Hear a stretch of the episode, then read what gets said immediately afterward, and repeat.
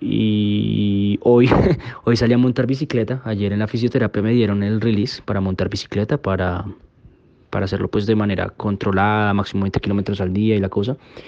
Y lo hice hoy, esta mañana salí a la ciclovía aquí en la ciudad, que cierran unas, unas vías principales en Bogotá para que la gente pueda salir a montar bicicleta.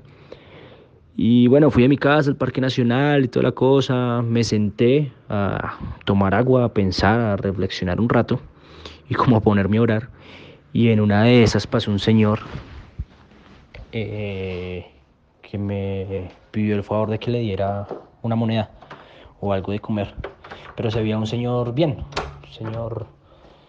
Eh, sí, una persona de bien. Yo como, ve, no sé, me causó de algún modo curiosidad y me puse a charlar con él.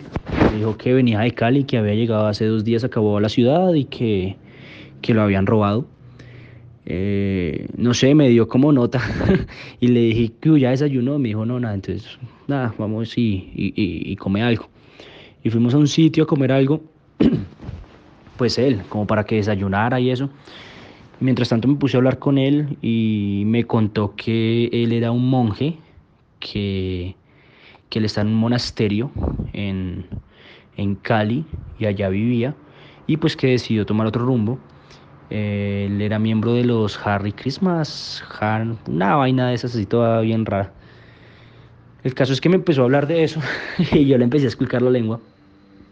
Porque digamos que en ese momento, en el, momento en el que él me cuenta eso, de una vez me cayó el 20 y dije, pues pucha, Dios quiere que hable de él.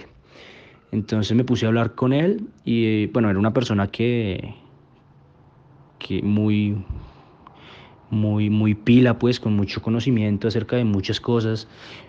Eh, y bueno, explicándole la vida me empezó a hablar del Islam, me empezó a hablar del hinduismo, me empezó a hablar del budismo, me empezó a hablar de metafísica, del gnosticismo, de una cantidad de cosas y, y, al final fue, fue muy bonito porque como que, digamos que esto de estudiar la palabra últimamente me ha, me ha abierto un poco los ojos y todo lo que él decía que rescataba de ciertas corrientes de pensamientos y distintas religiones, yo lo veía en la Biblia.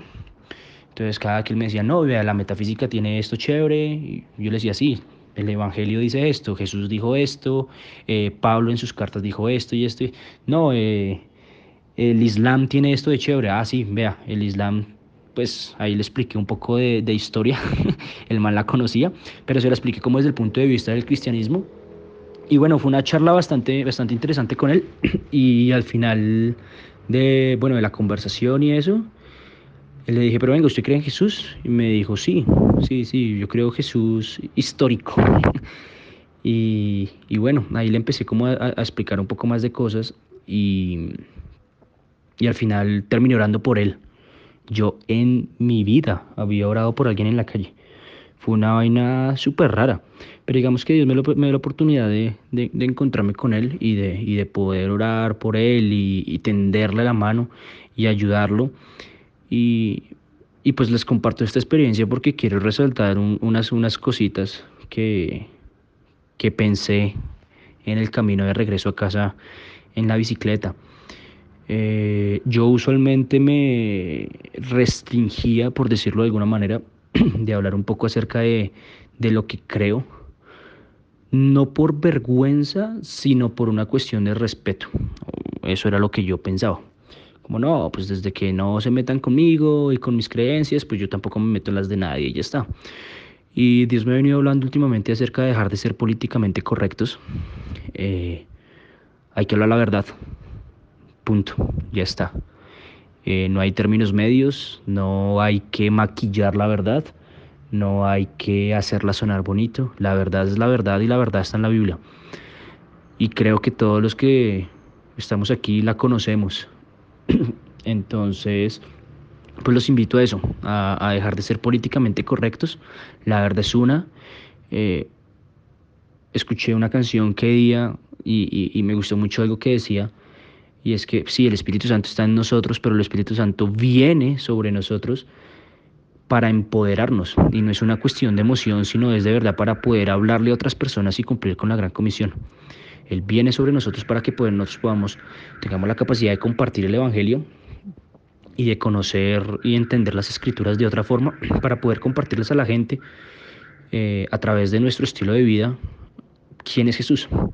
Entonces, pues quería, quería compartirles eso. Eh, hay una frase que me gusta mucho de una película que, que vi hace unos años que dice, bueno, haciendo la traducción, dice como, no sé cómo voy a vivir conmigo mismo si no permanezco fiel a lo que creo. Entonces, pues esa es la invitación y haciendo como un, un sí, como una analogía, por decirlo de alguna manera, a lo que dijo Itiel ayer en Tabú, los que pudieron estar de no venderse, eh, los invito a eso, no se vendan, pero pues en este caso no en un aspecto acerca de tu viña y, este tema de la sexualidad, como lo explicó Itiel, sino también a no vender nuestros, nuestros principios, no vender la verdad que portamos, eh, radicalizarnos.